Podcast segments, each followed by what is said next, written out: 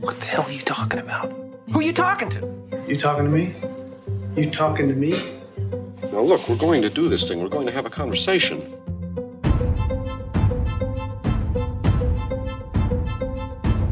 Saludos y bienvenidos a esta edición especial del podcast de Próxima Tanda.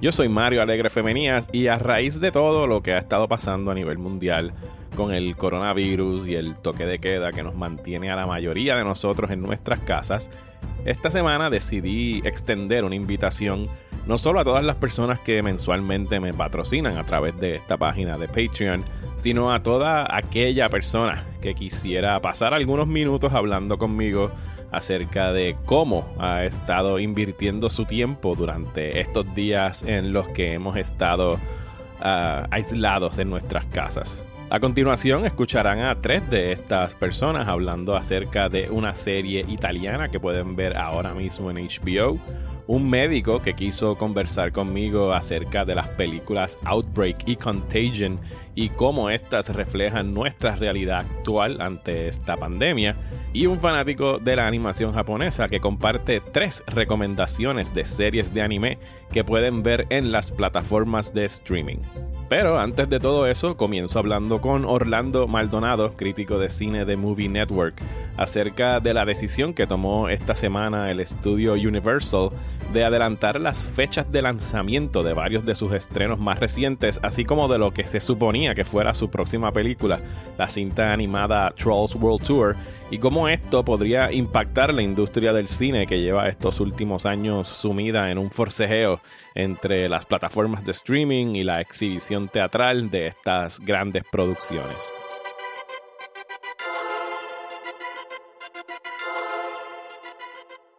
Pues Orlando, ayer nos enteramos que fue noticia de última hora en medio de toda esta debacle por el coronavirus, de que Universal iba a estar adelantando eh, los lanzamientos en VOD de tres de sus estrenos hasta ahora, que sería The Hunt, Emma eh, e Invisible Man, y que Trolls World Tour, la cinta animada, le iban a estar tirando simultáneo en VOD y teatros el 10 de marzo, si mal no recuerdo la fecha.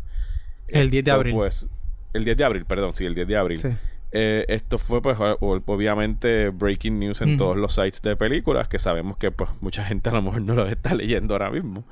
Pero que, que, es algo grande porque están rompiendo por primera vez con el theatrical window que es esta cosa correcto sí. sagrada algo que se, entre Ajá. sagrada exactamente.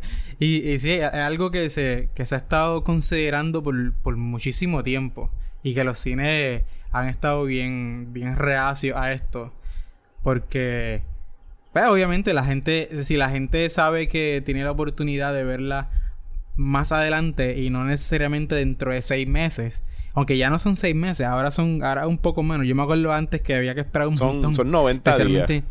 90 días, ¿verdad? Antes, digo, yo no sé, tú, eh, a lo mejor tú sabes más de esto que yo. Tú, tú trabajaste, ¿verdad? En una, en una tienda de, de video en Suncoast. Pero esto es era como una, como una, era antes era como seis meses y cuidado sí más, ¿verdad? Que uno tenía que esperar para poder ver una película. Y esto era cuando eran formatos como formatos como VHS y DVD, cuando empezaron a salir los DVD, era un montón de tiempo de espera. Sí, antes eran seis meses y a lo mejor nunca y a lo mejor un año. Y, y hace mucho, mucho antes era solamente alquilarla en, en videocassette porque ni siquiera te las vendían. Eso de la venta de películas no empezó como que a, a crecer hasta los 90. Ajá. Y, y, y, ahora, pues, obviamente, con la llegada de digital y todos estos servicios este, que, como iTunes, eh, Amazon, que tú puedes alquilar las películas. Pues esto es algo que se está cocinando desde, desde hace tiempo y que ahora, pues, tiene que ocurrir esto, esta pandemia, para que empiecen a, probarlo, vamos a decir. Pues esto va a ser como, como un periodo de prueba. Sí que en realidad dentro de todo lo que está ocurriendo con el coronavirus es el momento irónicamente oportuno para que un estudio se tire esta maroma, porque los cines no pueden gritar porque están cerrados. Y obviamente el estudio quiere recuperar algo de la ganancia. Entonces, pues muy astutamente están poniendo estas tres películas que ya pasaron por los cines. Emma es un estreno pequeño porque es de Focus. The Hunt no le fue muy bien en la taquilla, pues a raíz de todo lo que estaba pasando con, con el virus. Eh, The Invisible Man ya hizo su boom en, en, la taquilla cuando estrenó hace varias semanas. O sea que ahora lo que está recuperando más chavos. Y la están poniendo a 20 dólares el alquiler. Que yo vi ayer personas diciendo como que diablo, eso es muy caro. Pero en realidad si tú lo vas a ver con quizás dos o tres personas en tu casa, no es ridículamente caro pagar un alquiler de 20 dólares si no quieres tirarte al cine. Más o menos la taquilla aquí en Puerto Rico está en los 7 pesos. El cine más barato. Sí, en la, la, sala regular, no las premium. Y, y, obviamente sí, en, familia, porque no se supone, ¿verdad? Que uno esté reuniéndose con, con, con el corillo para ver películas en, este, en estos momentos. Que sea directamente con la familia. Pero, pero sí, tienes razón. El, el, el, costo es muy por debajo si lo vemos de esa manera. Si tienes una familia de, de por lo menos tres personas o cuatro, ya te estás empezando ahorrando dinero. Pero yo creo que la, la, prueba real va a ser Trolls. Va a ser Trolls World Tour. Que va, va, a estrenar simultáneo en cine, si es que hay cine abierto en ese momento.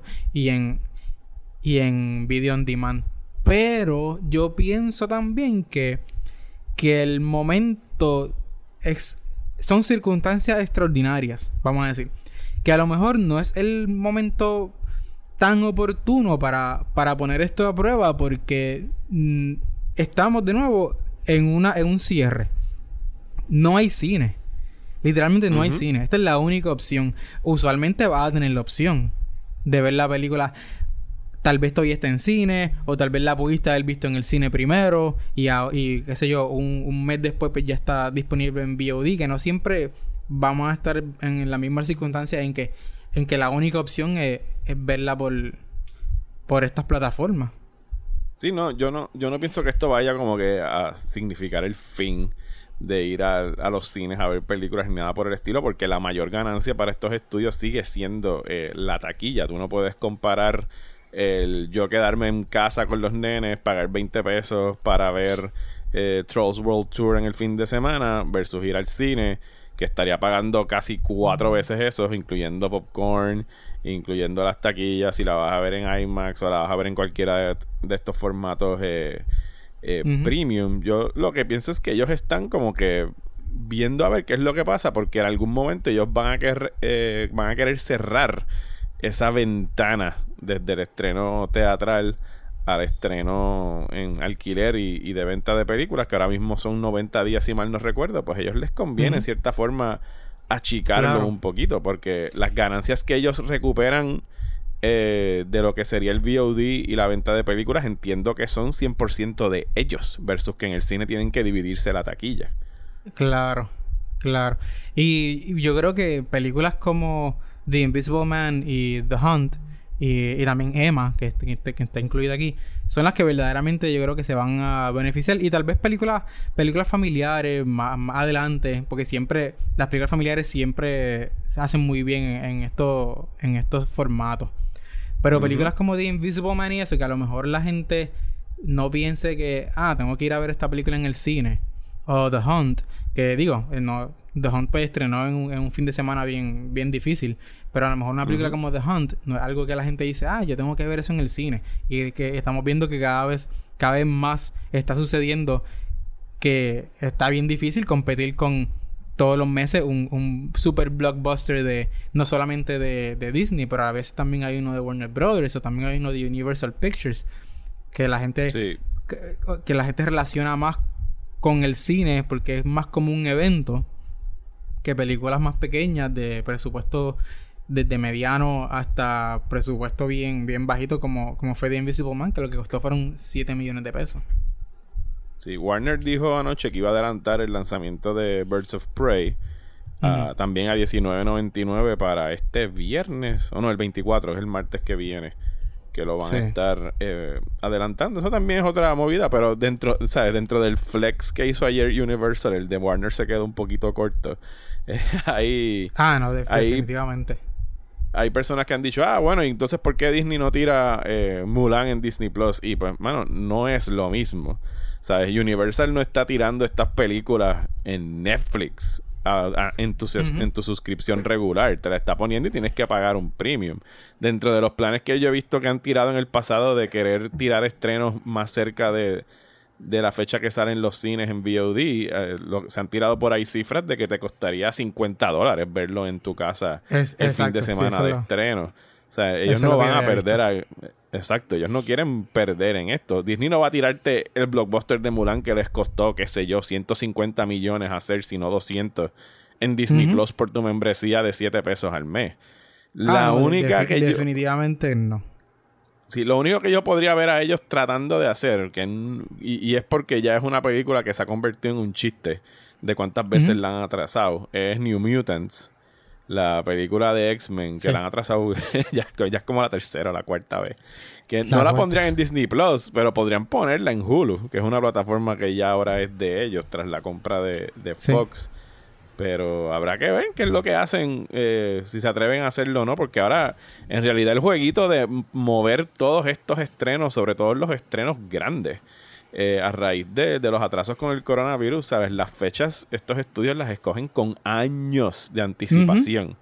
O sea, Sí. las separan como que, mira, aquí voy yo, no se metan. Y ahora, pues a lo mejor una película como The Hunt, si lo hubiesen atrasado, películas pequeñas que tengan que estar posponiendo, pues tú la puedes meter cualquier otro weekend por ahí, pero Mulan es algo que, bueno, mira lo que pasó con Fast and the Furious, que atrasaron un año porque no Un encontraron dónde meterla. Porque no Sí, tenían dónde yo- meterla.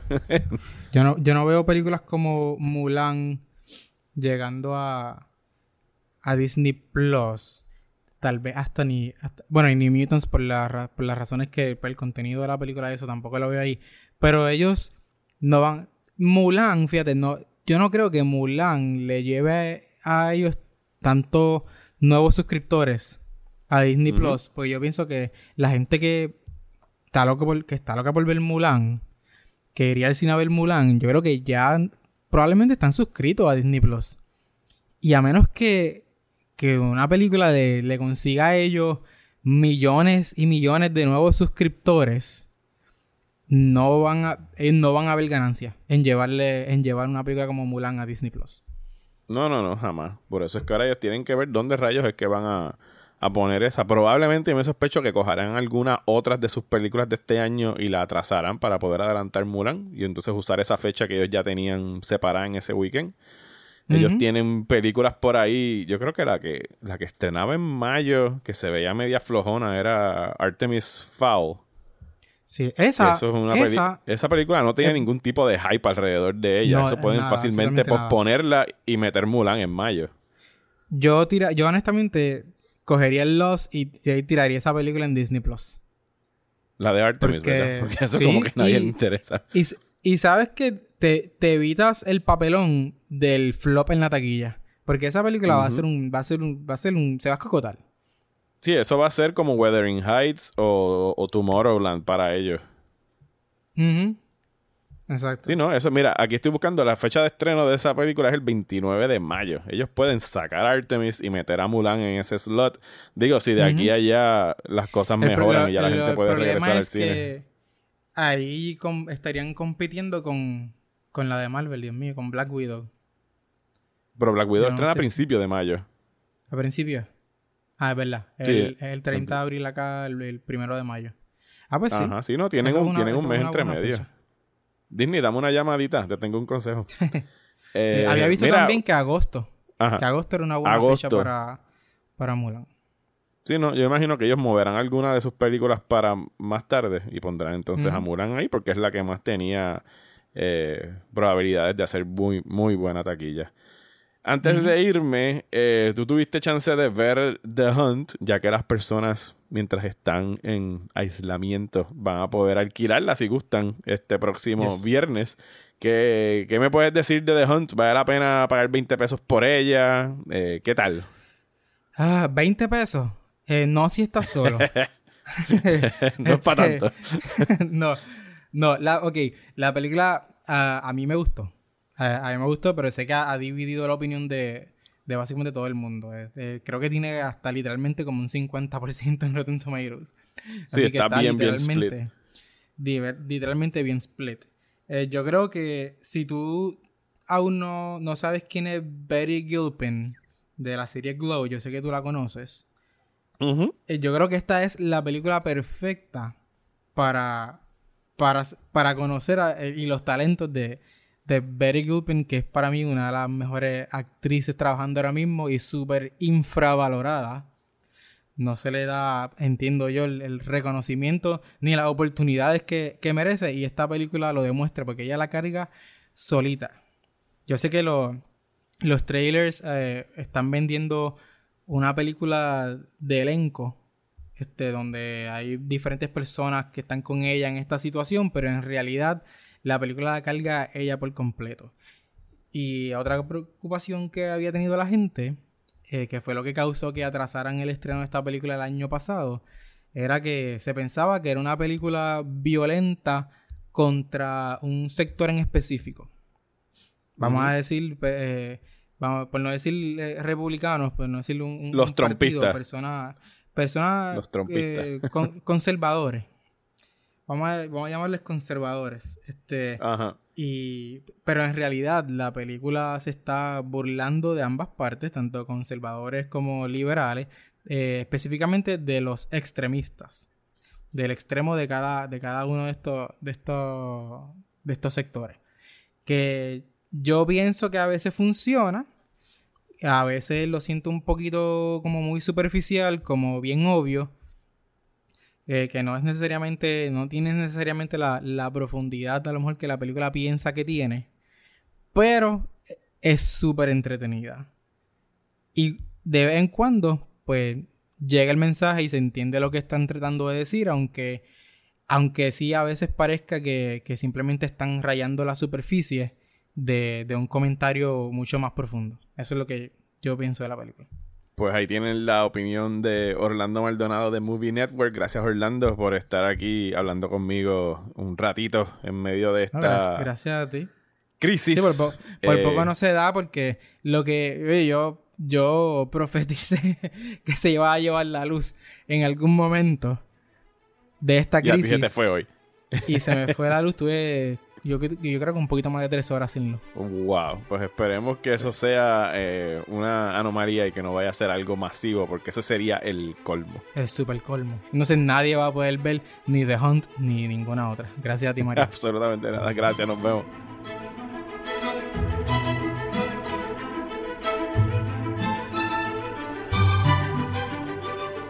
Pues cuéntame, Chemi, es un placer tenerte aquí. Eh, se trata de Chemi González, a quien conozco ya desde hace varios años. Coincidíamos mucho en los screenings de, prensa y ahora estás en Cabo Rojo, ¿verdad? ¿Dónde tú vives?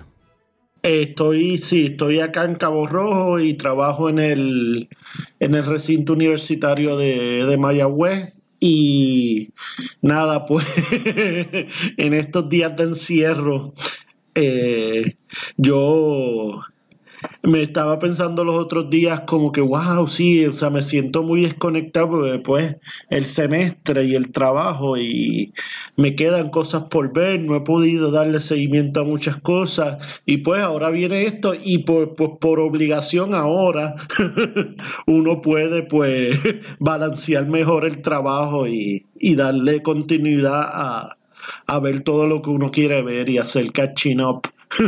Sí, es momento de ponerse el día. Y cuéntame, ¿cómo te ha tratado el, aislamiento hasta ahora? Vienes a hablarme de una serie de HBO que has estado viendo que salió la segunda temporada hace poco.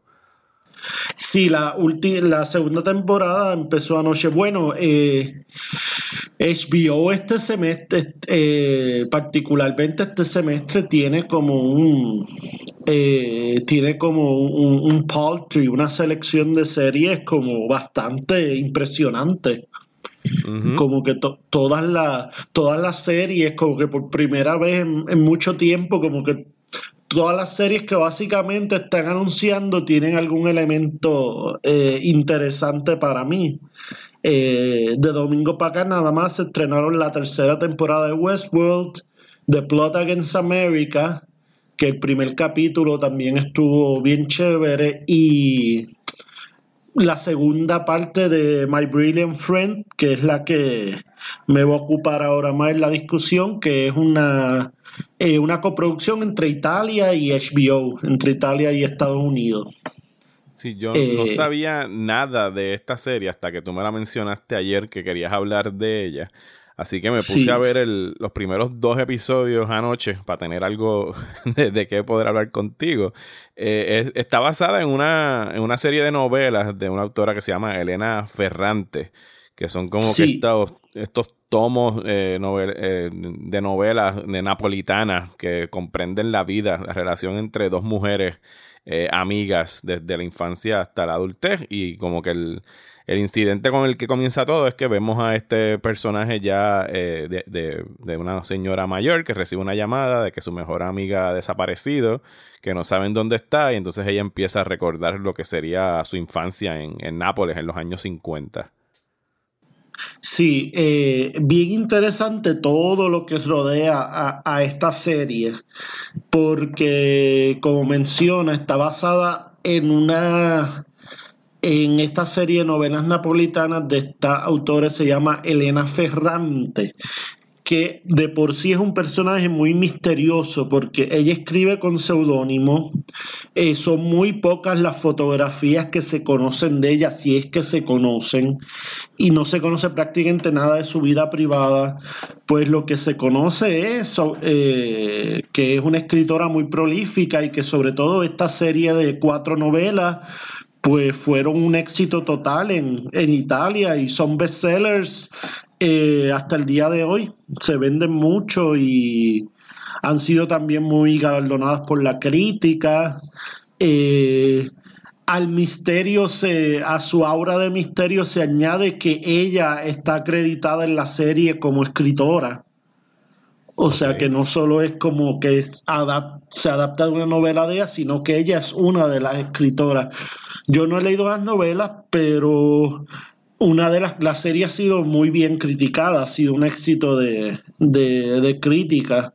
Y en todas las y en todas las críticas o, gente que escribe que ha leído las novelas, pues se aplaude mucho la adaptación eh, y se aplaude el hecho de que pues a veces sabemos que eso de que los autores sean los mismos que adaptan sus trabajos a medio audiovisual pues puede ser una navaja de doble filo porque la mayoría de las veces queda muy mal pero a veces quedan bien.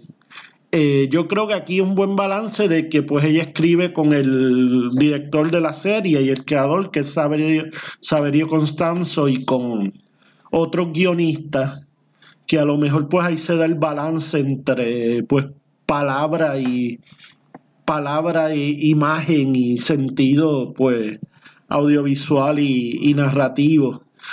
Eh, lo muy interesante de estas novelas es que cubren un espectro de toda una vida en la vida de estas dos mujeres, de Rafaela y Elena, que para efectos de la serie las conocemos como Lenu y Lila, que son como pues, sus, apodos, sus nombres de, cariño. Y empiezan, arrancan las novelas en, y el, y el setting principal de las novelas es este, estos barrios bajos de Nápoles, como que están en la sí, los suburbios se diría que son barrios que están a las afueras donde vive la clase trabajadora eh, y la clase baja eh, de de Nápoles eh, son barrios que son básicamente controlados por la camorra, por ese grupo eh, por ese temido y muy notorio grupo de mafia eh, italiana, de mafia napolitana. Eh, y es básicamente el despertar de, de estas dos mujeres en todo el sentido, en una, en una sociedad ultramachista como es la sociedad italiana, en el clasismo de ser clase de puede venir de una clase baja eh, en un y ser criadas en un lugar que quizás no es propicio para el desarrollo de, ellas como mujeres y seres pensantes, porque una de las eh, constantes en la serie, que es uno de los temas principales que la mueve, es que ambas eh, son prodigios. Pero hay una que es un verdadero prodigio, que es Lila, que es la amiga brillante a la que se refiere el título. Entonces Lenu, que es la que nos narra, que, que aunque también posee inteligencia y aunque también posee pues, pues toda una serie de conocimientos, no tiene esos dones de... No tiene unos dones eh, que tiene la otra muchacha, que la llevan por, por dos maneras muy distintas de, afrontar la vida. Bueno, y tú que has tenido la, oportunidad de ver ya la primera temporada, de esos cuatro libros, eh, de lo que tú has averiguado, ¿se supone que cada temporada esté adaptando una de las novelas? ¿Comprende una de las novelas? Ok. Sí, eh, son, son cuatro novelas, tengo entendido que van a ser ocho capítulos por cada novela. El proyecto se aprobó en, en 2016, la primera entrega fue 2018, entonces se esperan dos entregas subsecuentes más, me imagino que 2022 y 2024, si va a ser un año, si un año no. Pero sí, ya las, actrices, ya las actrices que, que están haciendo de, de ellas ahora confirmaron que la próxima temporada, que van a estar la mitad de la próxima temporada, entonces cambian luego de actrices para obviamente eh, abarcar el, eh, la etapa de ellas como mujeres adultas mayores. Ok.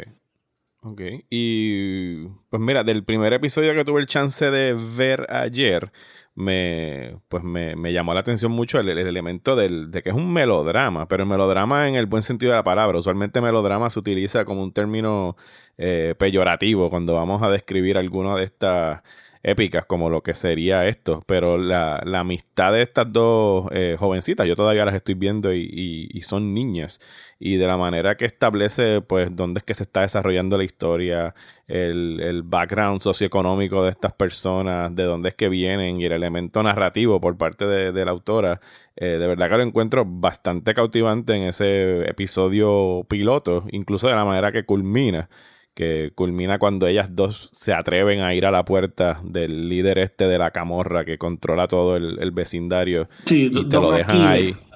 Don Aquiles, te lo dejan en suspenso, así que yo te, agradezco el hecho de que me hayas traído eh, a mi atención eh, la serie, porque es una que definitivamente voy a estar aprovechando ahora durante los días que vamos a estar eh, aislados para, pues, para darle, seguir dándole un vistazo, porque ya tenemos, tengo los primeros ocho episodios ahí de, la primera temporada y la segunda en que comenzó a transmitirse el, domingo, ¿verdad? la, no, la segunda temporada empezó ayer. Ayer fue el primer capítulo. Ok. Sí, que eh, eh, salió a la misma vez que, que la de Plot Against America. Sí, sí, que ahí, ahí, tenemos una, ahí tenemos una doble tanda que si sigue como va, pues es una buena doble tanda de, los lunes. Eh, y pues muy interesado porque ya en la segunda temporada, pues las agarramos en otra, en otra etapa, ¿no? La primera etapa concierne a su infancia y a su, y a su adolescencia y ya aquí bregamos con la adultez. Es una serie pues muy... Es una serie pues muy de su tiempo en el hecho de aunque, aunque retrata un tema, eh, aunque pues se sitúa en los años 50 y llegará más o menos a los años 70. Eh, creo que es que llegan las novelas, bueno, no, hasta el día de hoy, porque lo que retratan en el primer en los primeros minutos del primer episodio pasa creo que a finales de la pasada década, ya wow, ya se puede decir eso. pero es muy actual porque la serie sale, claro, no fue planeado así, como no se planea nada de este tipo de, de movimientos, pero la serie sale justo eh, con todo el furor del movimiento del Me Too. Entonces es una serie que también habla, pues, de alguna manera de las relaciones femeninas, eh, la solidaridad femenina, cómo las amistades se transforman eh, y cómo las circunstancias, pues, transforman esas esa amistades, pues las mujeres que se tienen que solidarizar en una, en una sociedad patriarcal eh, y en una sociedad que, que incluso pues eso, era un, eso es un tema muy fuerte en la primera temporada, una sociedad que ve como eh, que ve como amenaza el que la mujer estudie y se eduque, aun cuando era en, el, en la década de 1950, pues de nuevo la, la sociedad italiana de, de provincia. Eh, y nada, como dicen, la serie tiene una manufactura para mí, la dirección es excelente, la puesta en escena, el, el guion es Saverio Constanzo que dirigió en 2010 The Solitude of Prime Numbers, que fue una película que tuvo bastante repercusión. Eh, ahora, viendo Prime- aquí ahora que- lo, viendo los créditos veo que, que la directora Alice Ro eh, la de Happy Lázaro, dirige alguno de los episodios, así que eso me da más ganas de verla. Ella dirige dos de los episodios. Eso a mí me tiene bien pompeado y sé que a mucha gente también porque sabemos que hoy por hoy Alice Rohrwacher es de las mejores cineastas trabajando ahora mismo. O sea que pues eh, para quienes estén escuchando y no han visto, también es buen momento para ponerse catching up con ella. En Criterion Channel están sus dos primeras películas, son Corpo Celeste y The Wonders. Y Happy as Lázaro eh, está en Netflix. Eh, también, pues, ella tiene una conexión con esta serie. y es interesante porque en la prensa de Estados Unidos, pues, esta confusión reina como reina para mucha gente, incluso reinaba para mí. Ella es, su hermana es Alba Rohrwacher, que es una actriz muy destacada, sobre todo en películas italianas y francesas, y sale en todas sus películas. Y mucha gente las confunde y mucha gente se cree que son una misma persona que, ac- que actúa y dirige, pero no, o sea, es, es como un- una dupleta de hermanas, una es actriz y la otra es... eh, y la otra es directora y, guionista. Pero que Alba Rohrwacher es la narradora de la serie. Ella es la voz de, de Elena de adulta y es la que lleva pues la voz de toda la serie, la que nos guía. Pues nada, Chemi, yo te agradezco el que hayas eh, te, te- te hayas dado la vuelta por aquí por el, por el podcast para compartir lo que has estado viendo y cualquier otra sugerencia que tengas por ahí. No sé cuánto tiempo vaya a durar este periodo de, de que tengamos que estar confinados en nuestras casas, así que por favor me la envías y si no volvemos a hablar cuando tengas otra recomendación. Vamos a ver, vamos a ver. Este, gracias por la invitación y pues aquí seguimos de, de cuarentena, de cuarentena y streaming.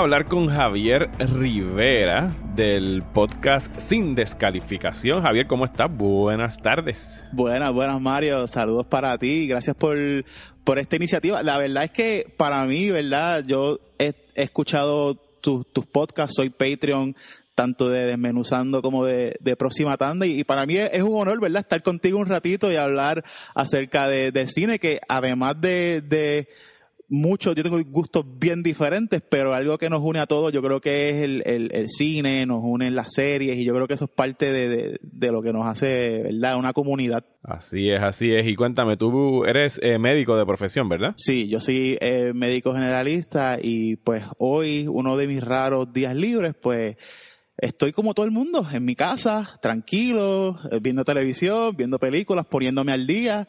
Y la realidad es que pues el, el país está pasando por unos momentos un poquito difíciles, pero ¿verdad? hay que hay que darle al mal tiempo buena cara y, para eso es que estamos aquí, para distraernos un poquito y, y, precisamente los, los temitas que vamos a hablar es, es, es- es un poquito de morbo porque es que ah, la condición del ser humano es, es interesante porque cuando suceden este tipo de cosas, pues a uno le gusta ver, ah, es que yo me acuerdo que hubo una película que tuvo que ver con esto. Y entonces rápido te, te tiras a, a- a buscarla y, y es el ejemplo de lo que vamos a hablar esta, en esta tarde. Sí, porque tú me pediste que habláramos de Contagion y Outbreak, dos películas Yes. que tratan acerca de epidemias o pandemias, una del director Steven Soderbergh y la otra, ahora me falla la memoria, quién fue el que dirigió Outbreak, deja buscar aquí rápido en la computadora. Eh, Outbreak es dirigida por Wolfgang Peterson. Wolfgang Peterson, o sea, que son, o sea, son siendo directores ahí. Esta es del. ¿De qué año? 95. Del 95. Contagion es del 2011. Sí, del 95. Yo me acuerdo haberla visto en el cine. Ambas las vi en el cine. Eh, Outbreak no la volví a ver ahora eh, en estos días que hemos estado en aislamiento. Contagion sí, porque Contagion. eh, Outbreak la vi un chorro de veces. Yo la tenía en videocassette y la vi montones de veces. Pero Contagion creo que no la veía desde que había salido el Blu-ray hace ya varios años. Y pues me llamó mucha atención. Dije, bueno, vamos a. Vamos a ver Contagion, porque de verdad no, no me acordaba exactamente de todos los detalles. Y pues me impactó muchísimo esta vez la manera como Steven Soderbergh deja estos tiros de cámara donde recoge todo el contagio. O sea, Sí. haciendo unos close-ups en, en los pasamanos, en los estornudos. Eh, uno de los primeros tiros es en un vasito de, de, de maíz, es una barra, donde todo el mundo va a coger de ese maíz, de toda la persona que estaba estornudando frente a él. Eh, y es como que bien, eh, bien estresante verlo ahora porque uno ve la facilidad con la que esto se, se propaga. Sí, cuando tú ves un tipo de película como esta, de repente tú te pones como que más aware de, de todo lo que sucede a tu alrededor. Por ejemplo, si tú te das cuenta, todos, todos los días la gente tose, todos los días la gente estornuda, pero de repente cuando estamos en un momento como este, en una pandemia, y viendo un tipo de película como Contagion, alguien estornuda a tu derecha y de repente lo primero que tú piensas es, es a rayos.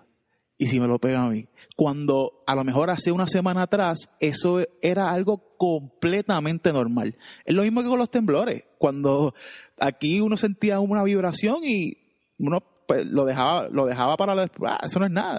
Y de repente cuando empezaron lo de los temblores, igual cualquier vibración era, por ahí viene uno. Y eso es lo que, eso es lo que pasa. Este, y la forma en que Contagion está trabajada, o sea, la forma en que eh, Soderbergh la, la trabaja visualmente es bien real y, y es algo que, que yo pues que te quería traer a colación y es que de las dos películas obviamente Outbreak es más un action thriller no eh, eh, o sea eh, Contagion es algo más llevado como un documental o sea es mucho más real eh, que, que Outbreak en, en, en Sí, Contagion Outbreak, Outbreak es una versión Hollywood de- del Sí. típico blockbuster que hacían para los 90. En, en Contagion, el villano de la película es el virus. En. Outbreak, el villano de la película es el gobierno que quiere matar a medio mundo. O sea, le, le pusieron un villano. Y, y es algo que es interesante porque si tú me das a mí a preguntarme cuál de las dos películas yo recomendaría que ustedes vieran, yo le digo, que vete a ver Outbreak porque tiene que ver con el tema, pero Outbreak a lo mejor es más, es más fun. Contagion la puedes ver y puedes salir un poquito traumado. Pues Contagion, ahora que la volví a ver, obviamente es una versión más extrema eh, de, lo, de, lo que pudiese ocurrir en una pandemia, sobre todo en ese tercer acto que tienen que declarar eh, ley marcial y contener a toda esta región de Estados Unidos para que no haya eh, movimiento, eh, porque era, un, era un tipo de virus que lo que daba era encefalitis. En 48 horas la persona pues moría, o sea, era algo mucho más extremo.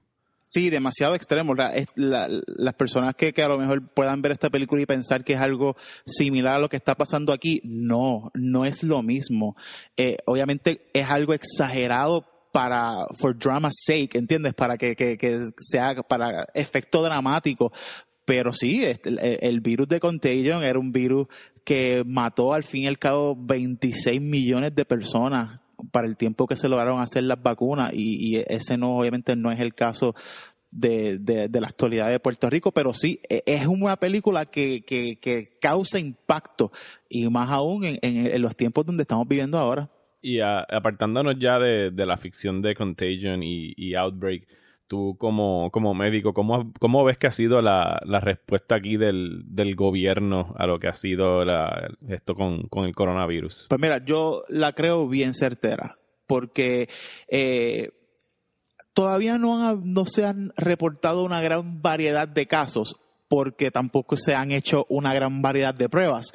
Yo estoy seguro de que si se hicieran las pruebas a todos los casos sospechosos que se están reportando por ahí, sí tuviéramos un número un poquito mayor de, de casos positivos. Pero sí entiendo que el, el toque de queda, por más que le duela a, a todo el mundo, ¿verdad? Es algo que es necesario porque, por ejemplo, la- las personas que estuvieron, que están en Italia, que están en España, no tomaron este tipo de medidas en el momento que lo tenían que tomar y ahora están están sufriendo las consecuencias, los hospitales están abarrotados, eh, no, la realidad es, es, es porque no es que el virus sea tan mortal, lo que pasa es que es súper infeccioso. Y al, to- al, al un gran número de personas tener esa in- infección a la misma vez, los hospitales que ya desde de sí están cortos de personal, están cortos de materiales, cortos de ventiladores, no van a poder tratar a todas las personas como merecen ser tratadas. Y, y eso entonces lo- es lo que trae las muertes, eso es lo que trae pues el desespero, que, que es que no hay recursos para, para ese gran número de pacientes. Por eso es que yo entiendo que sí, que el toque de queda y las restricciones que se han hecho es una, ¿verdad? Eh, Es una consecuencia de, tratar de minimizar las infecciones para que los hospitales tengan recursos para todo el mundo. Bueno, pues muchísimas gracias, eh, Javier, por pasar aquí a hablar conmigo un ratito. Antes de, de despedirnos, eh, dile ahí a la gente dónde te pueden escuchar. Tú tienes un podcast de, de lucha libre, así Sí, que aprovecha y, y pluguea por ahí para abajo. Pues yo tengo un podcast, se llama Sin Descalificación. Estamos en, en, en iTunes, en todos los lugares de podcast. Eh, nos pueden buscar en Facebook, Sin Descalificación. Y también me pueden seguir a, a mi Twitter personal, que es Dr. Javi Rivera, DR Javi Y Rivera.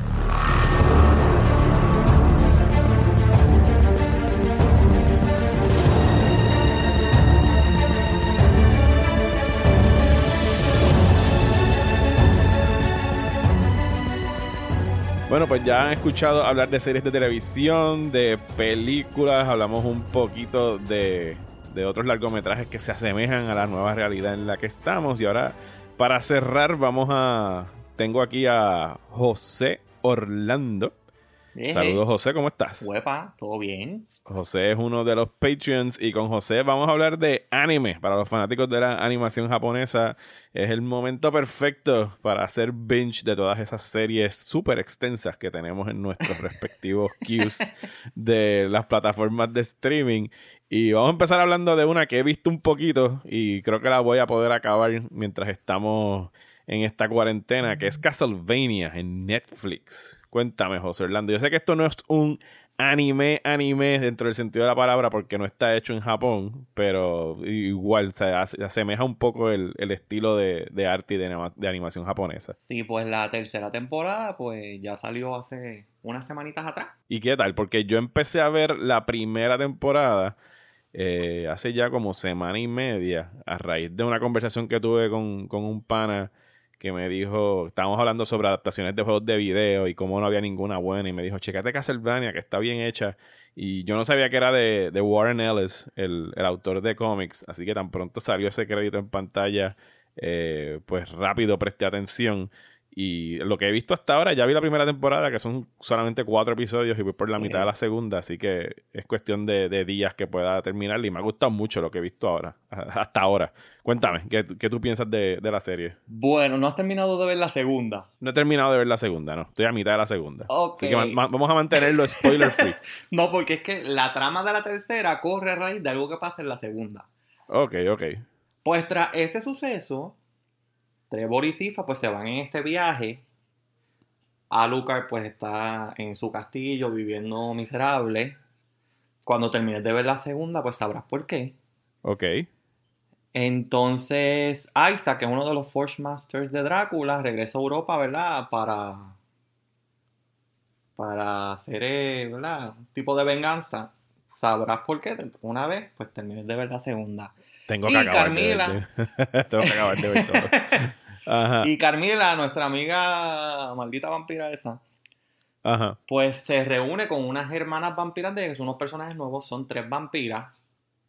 Y son unos personajes brutales, o sea, porque son estos tipos de villanos, pero o sea, son villanos complejos, son villanos que los puedes entender eh, lo que están haciendo y el por qué lo están haciendo. Ellas quieren aprovechar pues el, tiempo en el que están y lo que ocurrió para hacer como segregar un territorio enorme y pues hacer como unos corrales para los seres humanos y utilizar los seres humanos para alimentarse hasta la eternidad, ¿verdad? Todo el tiempo que ellas estén allí. Y construir, ¿verdad? Un nuevo futuro para ellas. Y necesitan al otro Forge Master de Drácula, que es Héctor. Y lo tienen encarcelado y por ahí sigue, se van un viaje. O sea, la animación es igual de espectacular. Hay unas escenas de acción brutales, los colores, los detalles de los ojos de los personajes, los diálogos, los diálogos te vuelan la cabeza. Unos diálogos bien maduros, inclusive a veces hablan de unos temas que hasta uno se pone en duda si creer en lo que están hablando o no. Que Sí, está no, no, hasta bien, ahora- bien buena.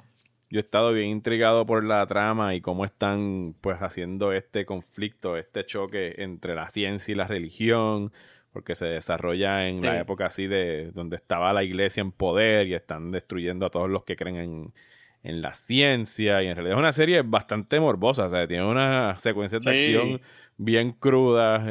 Estaba viendo una escena hace poco que mi esposa pasó por frente al televisor y eran como que cabezas en spikes y cunas de bebés ensangrentadas. y era como que, ¿qué rayos tú estás viendo? Y yo, que una, una serie para niños. No es para niños, no, no es para niños, no se la pongan a los niños. Es súper, No. súper violenta. Pero, pero está buena, así que cuando la acabe de ver te voy a, te voy a mandar un mensaje para poder discutirla a fondo sobre pues, los sucesos que ocurrieron en la última temporada, que fueron 10 episodios. Así que voy camino a eso. Yeah. Lo, lo tengo como una meta. ¿Qué más? ¿Qué Lo, más? Iba- lo- lo interesante en Castlevania, para terminar con ese tema, Ajá. es que dentro de esta temporada introducen, o sea, ves una escena donde te introducen lo que va a ser el Booklet Multiverse de Netflix, que va a ser pues la serie de Castlevania, Devil May Cry, Assassin's Creed y Hyper Light Drifter. Pero que ellos van a mezclar todos esos universos. Aparentemente va a haber un multiverso donde van a estar todas esas series. No Mm. sabemos si, si en algún momento habrá un crossover o no, pero fue como un hint que tiraron en la tercera temporada. ¿Y va a ser el mismo estudio de animación trabajándolo? Entiendo que sí, Ok, ok. que es de la, bueno. misma, de la misma gente, sí. Eso está muy interesante, me llama mucho la atención. Así que voy a estar pendiente a que se desarrolle ahí. Pero tienes otra serie de Netflix que también quiere que la gente sepa que, que debe ver. ¿Cómo se llama? Yeah, se llama Kakegurui, es de Netflix. El título significa Compulsive Gambler, o sea, apostador compulsivo. Ajá. Y es un, el tipo de serie que en estos días que estamos encerrados y no hay más nada que ver, ya a lo mejor lo has visto mucho, es de estas series que son absurdas, pero ridículamente entretenidas. Ok. ¿Y de qué, y de qué trata? Si nos puedes dar más o menos un, un, un poquito de la trama. Básicamente la serie es sobre esta escuela elite de estos, los estudiantes son hijos de, de estos millonarios, son estudiantes que van a la escuela y mientras tú estás viendo la serie, tú nunca estás viéndolos a ellos estudiando ni haciendo nada que tenga que ver relativamente con una persona de su edad. Ellos lo que pasan el tiempo, ¿verdad? En esa escuela tienen una cultura de, de estar haciendo gambling, de estar apostando diferentes juegos, que si Blackjack, unos juegos, ¿verdad? Que son japoneses, que no necesariamente nosotros conocemos mucho.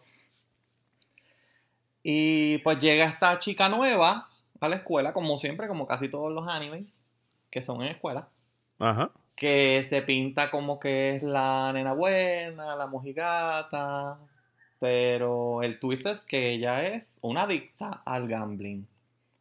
Y por Mm. ahí se desarrolla. eh, entonces, lo, o sea, lo divertido y lo raro de la serie es que los personajes tienen tantas expresiones en las caras. Ajá. Que tú estás todo el tiempo que cambia la expresión y el, y el tono del programa cambia. Y, y hay 80 twists en un capítulo de 24 minutos que tú estás todo el tiempo. What the fuck, what the fuck is going on? Pues, ¿y cuántas temporadas hay de esa serie? Son dos. Dos temporadas de 13 episodios, me imagino, porque usualmente ya las están haciendo más sí, cortitas. cada una tiene 12. Todavía no he terminado de ver la primera, pero entre ayer y hoy ya vi como 8 capítulos. Ah, no, estás pegado. y bueno, y para cerrar tenías otra más eh, que está disponible en Hulu. Y esta conocía el nombre, aunque no sabía por qué hasta que me lo mencionaste. ¿Cómo se llama? Danganronpa The Animation. The Animation porque es una serie basada en el juego de PlayStation del mismo nombre. ¿Verdad? Mm. Básicamente en PlayStation se llama Danganronpa Trigger Havoc. Trigger Happy Havoc. Ok, sí, no, el, el- el hijo mío mayor está pegado con esos juegos en PlayStation y no sabía que había un anime inspirado en, en ellos, así que ahora se lo voy a tener que mencionar para que tenga con qué entretenerse. ¿Y, y de qué trata esta? Esta también es en una escuela superior. Sí, es una escuela y también es otro viaje. La serie pues sigue a estos 16 estudiantes que están encerrados en una academia. O sea, ellos despiertan en la academia, sí es su escuela, pero obviamente no hay adultos, no hay nadie. Están ellos, esos 16 estudiantes solos. La academia se llama Hope's Peak Academy. Entonces, los estudiantes están solos, no saben cómo llegaron a esa escuela. Y de momento pues sale un oso random, un oso que habla. claro, ¿por qué no? Es anime. Porque es anime, porque no puede haber un oso que hable. quien les da una, ¿verdad? Una alternativa de cómo ellos pueden salir de la academia, ¿verdad? De la escuela. Y es que tiene que, para tú poder salir, uno de ellos, o cualquiera, ¿verdad? O todos, tiene que asesinar, matar a otro estudiante y que en el juicio que se haga no descubran que fuiste tú. Que le echen la culpa a otra persona. Porque si descubren que eres tú, te ejecutan y te mueres. Mira para allá. un poco eh, Sí. exagerada a lo mejor la, la reacción, ¿verdad? De esa gente. Es bien morbosa. Lo, lo raro es que la sangre, porque es bastante sangrienta, no es roja, es rosita. Que tiene un. El anime tiene un estilo bien particular. Que es igual, idéntico al juego. He jugado el juego y, la historia sigue el primer juego completito. Mm, ok. Pues me voy a tener que sentar a ver par de esos animes. Eh, yo, de lo que he estado viendo acá por mi lado de animación japonesa, eh, estoy tratando, poquito a poco, yo voy a mí, de meterle mano a One Piece. Pero la estoy viendo con, con mi hijo y vamos como por el episodio 60 y algo de 800. Así que se supone que nos va a tomar años poder estar al día con, con lo que es One Piece. Y también he estado viendo Demon Slayer en Crunchyroll, que está muy buena. La dije, la dije bien, es Demon Slayer, ¿verdad? Es que hay tantas series con Demon. Es de las más recientes que han salido de animación japonesa. Esa, sí, esa no la he visto. Y, y Hai- Haiku, que es una serie de, de voleibol, de un equipo de, de, de voleibol de high school, que, que está bien buena, porque está tomando como que todos estos elementos de, de las tramas deportivas y de la competitividad, y los personajes están bien buenos. Esa está disponible en Hulu, de hecho, está en Hulu y en Crunchyroll. Y pues en realidad lo que es el equipo, los integrantes, sus respectivas vidas, cómo se unen para lograr el campeonato, o sea, está bien, bien buena, o sea, bien emocionante, mucha acción y mucho drama entre los personajes.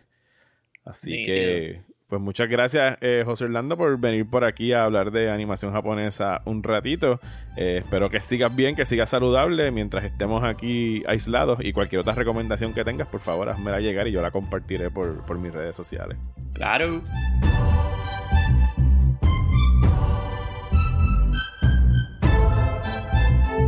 Muchísimas gracias a Orlando, Chemi, José y Javier por aceptar el llamado que hice esta semana a través de las redes sociales y a ustedes por escuchar nuestras conversaciones.